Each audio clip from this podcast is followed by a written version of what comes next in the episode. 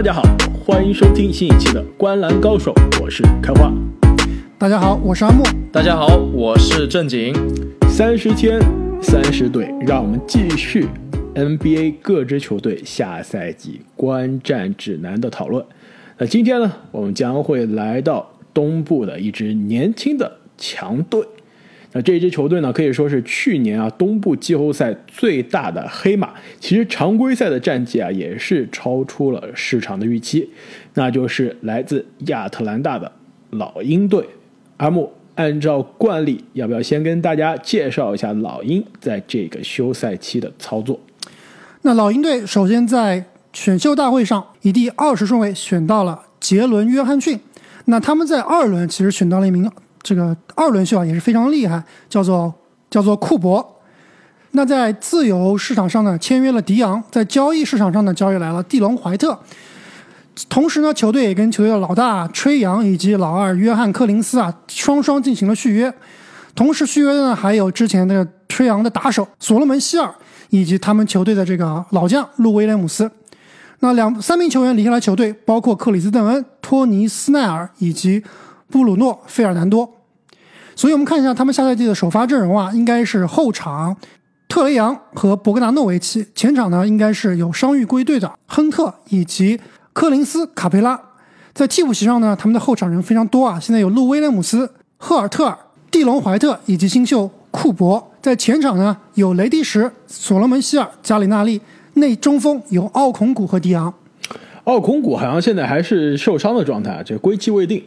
所以我估计，在他回来之前，迪昂应该是打很多这替补中锋的时间啊，或者约翰克林斯会去打一些五号位。对，如果约翰克林斯打五号位啊，其实四号位多出来的时间，你居然漏掉了一个非常重要的人啊！就杰伦约翰逊去哪儿了？你把我今年最喜欢的这个宝藏男孩新秀都漏掉了。对，杰伦约翰逊确实很强啊，但是他的位置、他的风格啊，跟。亨特跟雷迪什基本上是一样的，所以我觉得他的上场时间我是非常不看好的。你到底是牺牲亨特还是牺牲雷迪什呢？我觉得啊，这杰伦约翰逊是可以打小球的四号位的，而且他其实可以打正宗的是四号位。当时他参加选秀大会之前，我给他在我们西米团里面发的模板就是身体素质更加爆炸的凯尔安德森啊，对吧？有篮板，有得分，有组织。那这等会儿这个杰伦约翰逊，我们在节目后面再深入讨论。但是我觉得他应该是有机会去争夺前场的轮换时间的。那上赛季的老鹰啊，刚刚说到超出了市场的预期，那最终呢是东部常规赛的第五名，拿到了四十一胜。那换算成八十二场常规赛呢，就是差不多四十六点五胜。那市场认为老鹰今年打八十二场啊，这个胜场数差不多是一样的，也是四十六点五胜。我先说一下我对于这市场预期的观点啊，我保持去年的观点。去年市场预期老鹰是七十二场比赛赢三十六场，我当时在节目说了，老鹰是全联盟最被低估的球队。我当时给老鹰开的就是四十一到四十二场，后来结果是真的是四十一场。今年我将继续保持对老鹰的看好，我觉得市场还是低估了。下赛季老鹰是五十胜的球队，而且疯狂猜想啊。去年我当时说老鹰，我给他疯狂猜想是可以进入东部的前六。当时你们俩还有不同的观点啊。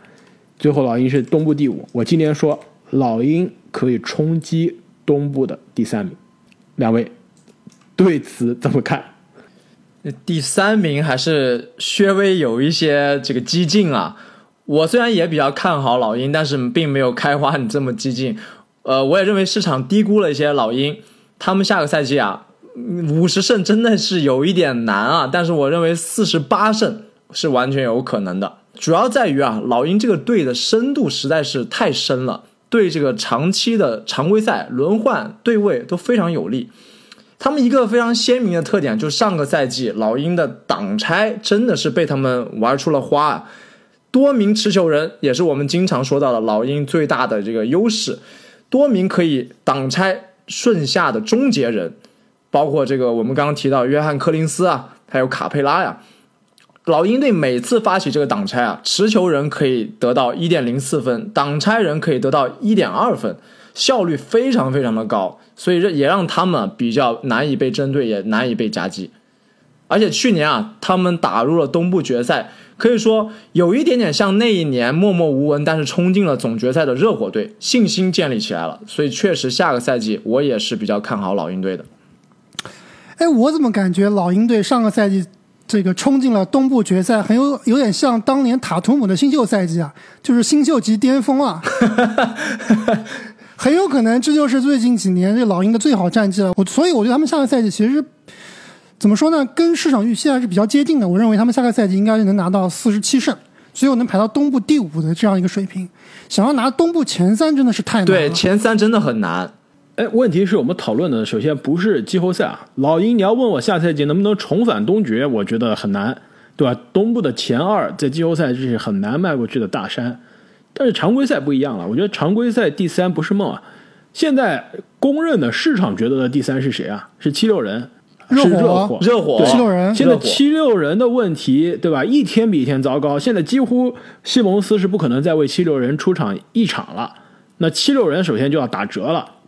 热火，我们之前节目也讨论了，有点纸老虎的感觉啊，对吧？首发五虎看上去个个兵强马壮，替补上来的都是查无此人的人。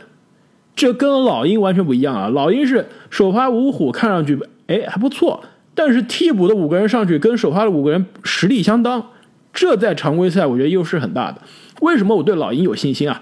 去年老鹰打出的就是差不多八十二场赢四十六场的成绩，去年是超出预期啊。但是去年老鹰常规赛的阵容就没有健康过，就你刚刚阿木提到的所有的这些主力啊，大多数都有长期的缺阵。这个主力，这个吹杨算是打的比较多了，打了六十多场啊，七十二场打了六十多场。除他之外啊，这个亨特七十二场缺了将近五十场，雷利什七十二场缺了四十六场，加利七十二场缺了二十一场，对吧？所有的主力里面啊，博格达诺维奇也缺了将近三十场，卡佩拉缺了将近十场，就所有的主力都有缺阵。而且他这个完整的全勤的阵容，我们几乎没有看到过，一直到季后赛末期才看到过。所以下个赛季这支球队能比上赛季稍微健康一点，这个战绩就可以从上赛季基础上上升。而且我们说一个球队下赛季常规赛的战绩是很重要一点，就是它的阵容延续性啊。其实我们看一下。我们讨论了很多球队下赛季阵容都是有所变化的，西部有好几支球队是主力缺阵，对吧？东部有球队这个主力不受伤，但主力有可能打不了球，对吧？这个本周我们篮网的有有名球员就可能冒着这个风险。那老鹰是属于主力全勤的，主力全部健康的，阵容延续阵容的延续性非常的好，而且呢，前几期我们聊的都是一些年轻的这个战绩不佳的球队，当时我们还说啊。这些队里面虽然阵容没有提升，账面阵容没有提升，但是年轻人可以成长。老鹰正好这个红利也占上了，主力基本上都是年轻人，第一核心、第一王牌，二十二岁、二十三岁，下一个赛季吹杨再进一步，柯林斯再进一步，我觉得都不是梦。哎，你别说啊，这个老鹰阵容如果真的是保持全勤健康的话，你越看还真那么有点意思，有点这个冠军配置的意思啊！你看。他这个后卫有助攻、有投射的核心控卫，加上侧翼三 D，而且有一定支配球能力的侧翼，加上这个空间型大前锋，加上我们之前说过的这冠军队比较喜欢的不占球权的高效护框蓝领中锋，而且老鹰队，我认为他们在休赛期的操作，我是可以打一个很高的分的。虽然说没有特别大牌的这种大的交易，但是第一。他们帮吹杨补上了上个赛季非常缺的替补控球后卫这个位置。上个赛季谁去打替补控卫啊？在这么多人缺阵的情况下，经常是路威去客串，但路威他并不是一个很好的支支配球的人，而且队内的这个柯林斯，我们之前也讨论过很多次，我们还在争论他到底多少钱续约合适。最后看这个价格，其实非常廉价，非常非常的合适，没错，对吧？五年一亿两千五百万，真的不贵。对于他现在这个水平来说，对吧？两千五百万一年确实有点便宜了。没错，我觉得他最起码应该是值个两千八百万。对，三千万可能你就觉得有一点点贵，但两千五百万是真的觉得绝对是不亏的。单凭他在季后赛隔扣大帝那一球就值两千五百万了。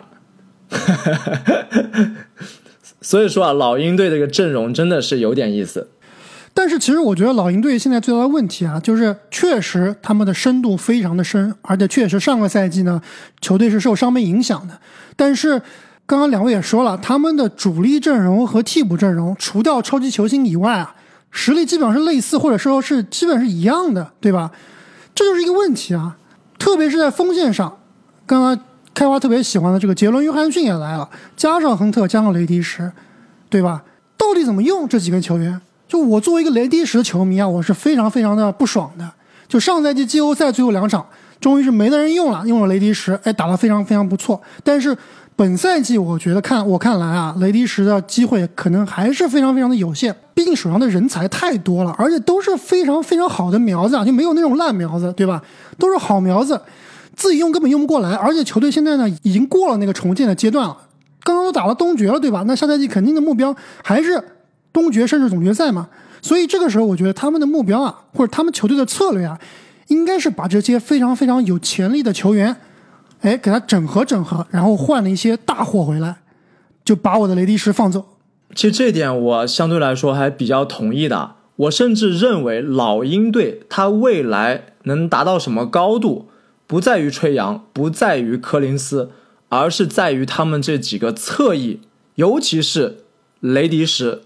再或者是说，再加上开花的宝藏男孩杰伦·约翰逊，能到达什么高度？上个赛季，雷迪什就像刚刚阿木所说啊，打雄鹿那最后几场，真的是我们让我们看到了这种高大控风的可怕。而且包括他们这个亨特受伤之前效，效率也非常高。如果这几个人能同时长时间在场，我认为是可以很好的隐藏这个吹杨所谓的防守短板的。他们这三个侧翼。这个防守覆盖面积、运动能力，而且这个拉开空间的能力是非常非常可怕的，可以组成一个准无限换防的这个多支配球的这样一个阵容。而且，其实你看老鹰这个阵容啊，要知道现在 NBA 的联盟里面想要夺冠，你起码是双星、双巨头起步，对吧？三巨头保险。老鹰现在看来其实还是一巨头啊，就卡佩拉和柯林斯，毕竟还是一些偏功能性、偏蓝领类似的球员。真正能打得分、能够创造机会的、能爆炸炸起来的，只有特雷杨一个人。所以我觉得，我不知道两位怎么看。上赛季在季后赛，这个球队之所以没有走到更远，不是已经走了很远了？之所以没有这个击败雄鹿，最大的问题是什么？我觉得他们最大的问题就是除了吹杨以外啊，缺少一个非常非常靠谱的，就场均能给你二十分的这样一个球员。哎，这一点啊，就是为什么我觉得阿木你在。前面说到的，老鹰是有这个实力，有这个筹码，有这个动力去零钱换整的，这个我非常同意。而且这也是现在媒体说的比较少的，大家在聊，对吧？比尔去哪？这西蒙斯去哪？就这些，比如说 CJ 麦克罗姆去哪？就这些全明星、准全明星级别的球员下家去哪的时候，都没有讨论到老鹰啊。但我倒是觉得老鹰会是这种。全明星球员交易中搅局的黑马球队，因为首先老鹰他是有这个筹码的，他能出亨特，能出雷迪什，能出赫尔特，甚至刚选的杰伦约翰逊，包括去年选的奥孔古，这些都是交易价值非常高的。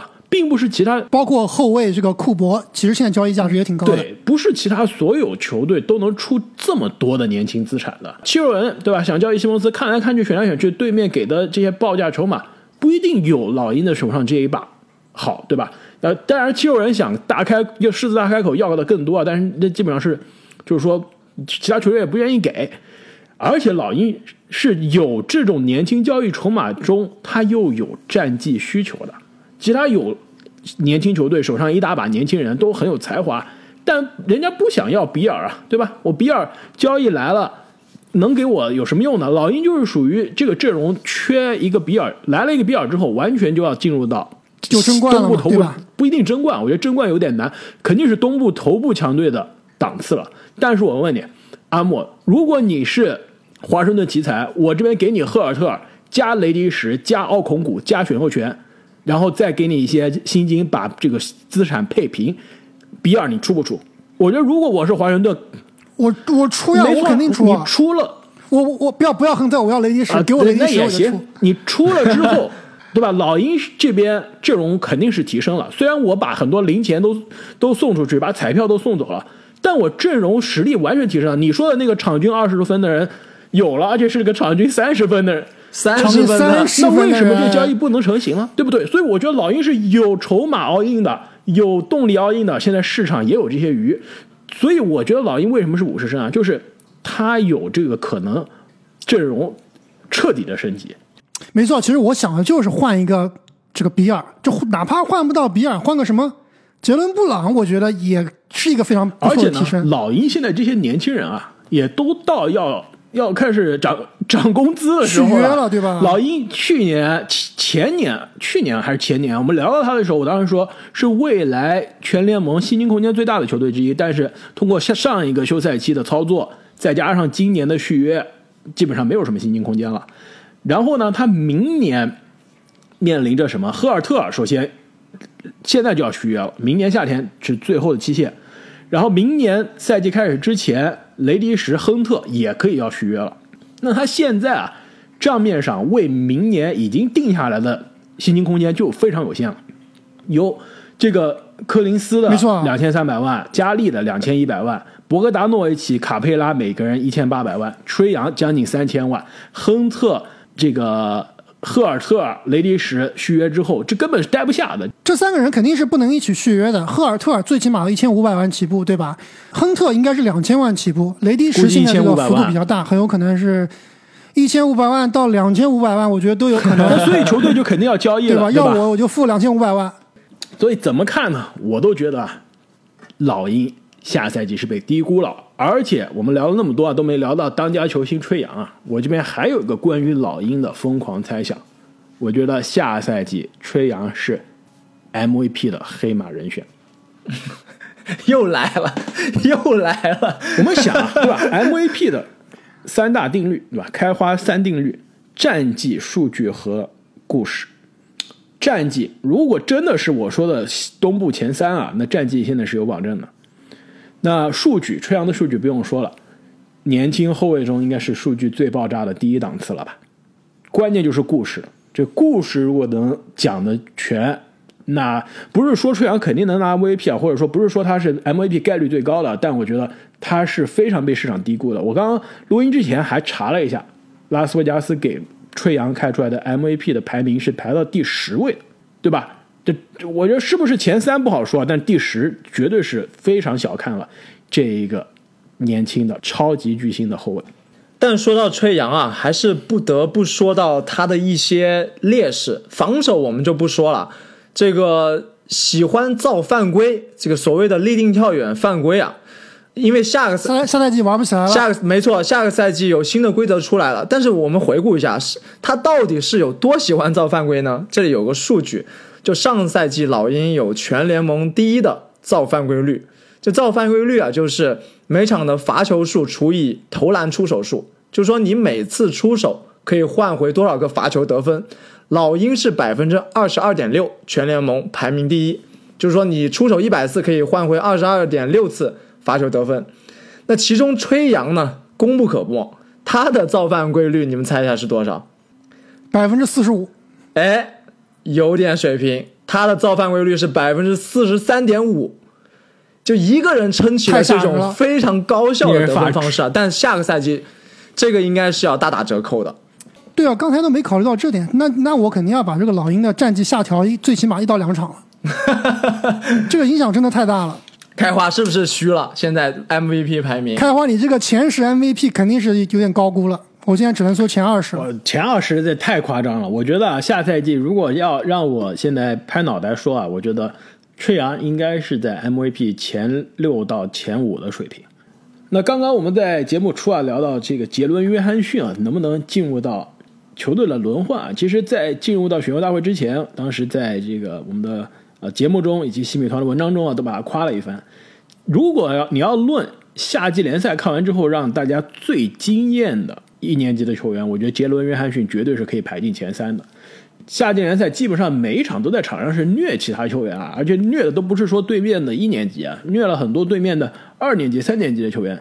夏季联赛打了四场比赛啊，场均基本上是十九分、九点五个篮板，命中率百分之五十七点四，罚球命中率百分之八十，三分球命中率将近百分之四十啊。其实他今年之所以选秀顺位能落得这么低啊，就是因为他在大学的时候，对吧？当时在节目说了，在杜克打了一半退学了，导致啊他坊间的名声非常差，所以才让他呢从一年之前这个高中毕业的时候啊，全美排名非常靠前，跟这个杰伦格林啊、埃文莫布利啊、这个卡明加基本上是一个水平的球员。落到了现在差不多在十几二十位才被选到，所以老鹰现在真的是捡到宝了。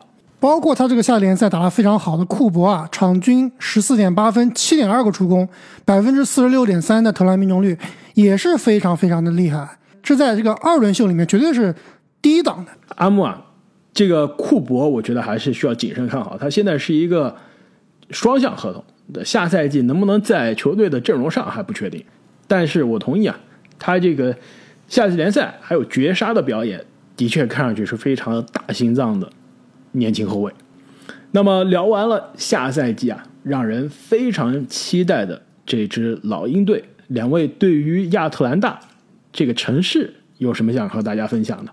这阿木，你不会又去过吧？我肯定没去过，谁没去过亚特兰大呀？你们没去过？我是真没去过。你去亚特兰大干啥？正经，你去亚特兰大干啥？不，亚特兰大是美国一个很大的城市啊。不过，但是我去也是因为这个学学术啊，就是当时还在上学的时候，在亚特兰大开了一个我专业的这个全国性的大论坛。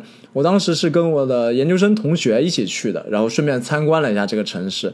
它可是很多世界五百强的总部所在啊，非常经济实力非常强的一个城市啊。它是很多这个道琼斯，还有世界上最强的这个炸鸡店，是吗？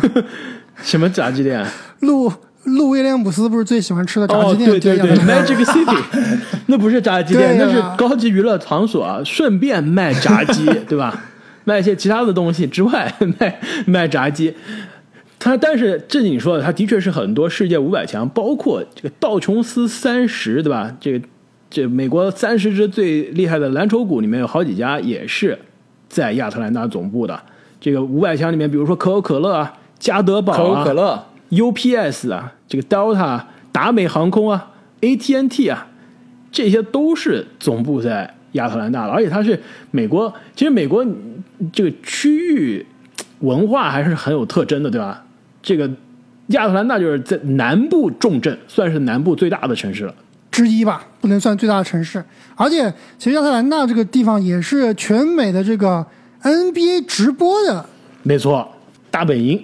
主场，大本营，这个我们电视里面看的什么巴克利啊，什么奥尼尔啊，他们的转播中心就在亚特兰大。那关于亚特兰大老鹰队的这个名字呢？其实我查了一下，它其实还真的不是当地的一种鸟。你知道它是怎么来的吗？这老鹰怎么是当地的鸟？全美都有老鹰呀。它又不是什么高级的、特别品种非常稀少的这种什么鸟，老鹰。老鹰是不是美国的国鸟啊？是吧？在国旗上、什么徽章上都有。你们这个都是脑补出来的。我刚刚说了，它不是来自于动物，它其实啊，这个队以前叫做黑鹰队。它这个黑鹰的名字呢，不是不是黑鹰直升飞机啊，它这个黑鹰的名字是来自于一个印第安酋长的名字，后来改名了，改成了就把黑鹰改成了老鹰。然后呢，这球队就是围绕着老鹰重新把他的球队形象重新设计了，就是把他的这个吉祥物啊，球队队徽都画上了这个动物。但是事实上，他这个名字的最初由来是一个印第安老酋长的名字，叫做黑鹰，听起来就很能打。那么各位听众朋友们，你们对于下赛季的老鹰以及冉冉升起的吹杨这一个超级新星是有什么样的期待呢？到底老鹰能不能冲击东部的前三、前四？吹杨到底又是不是你们心中的下赛季 MVP 的黑马人选？也是欢迎大家在留言区中和我们讨论。那与此同时呢，也非常欢迎各位加入我们的喜马拉雅的洗米团。那现在呢，我们的洗米团正在进行限时的特惠活动，所有听众都可以领取三天的免费。体用券以及年卡的八折优惠券，再一次感谢各位听众朋友的支持，我们下期再见，再见，再见。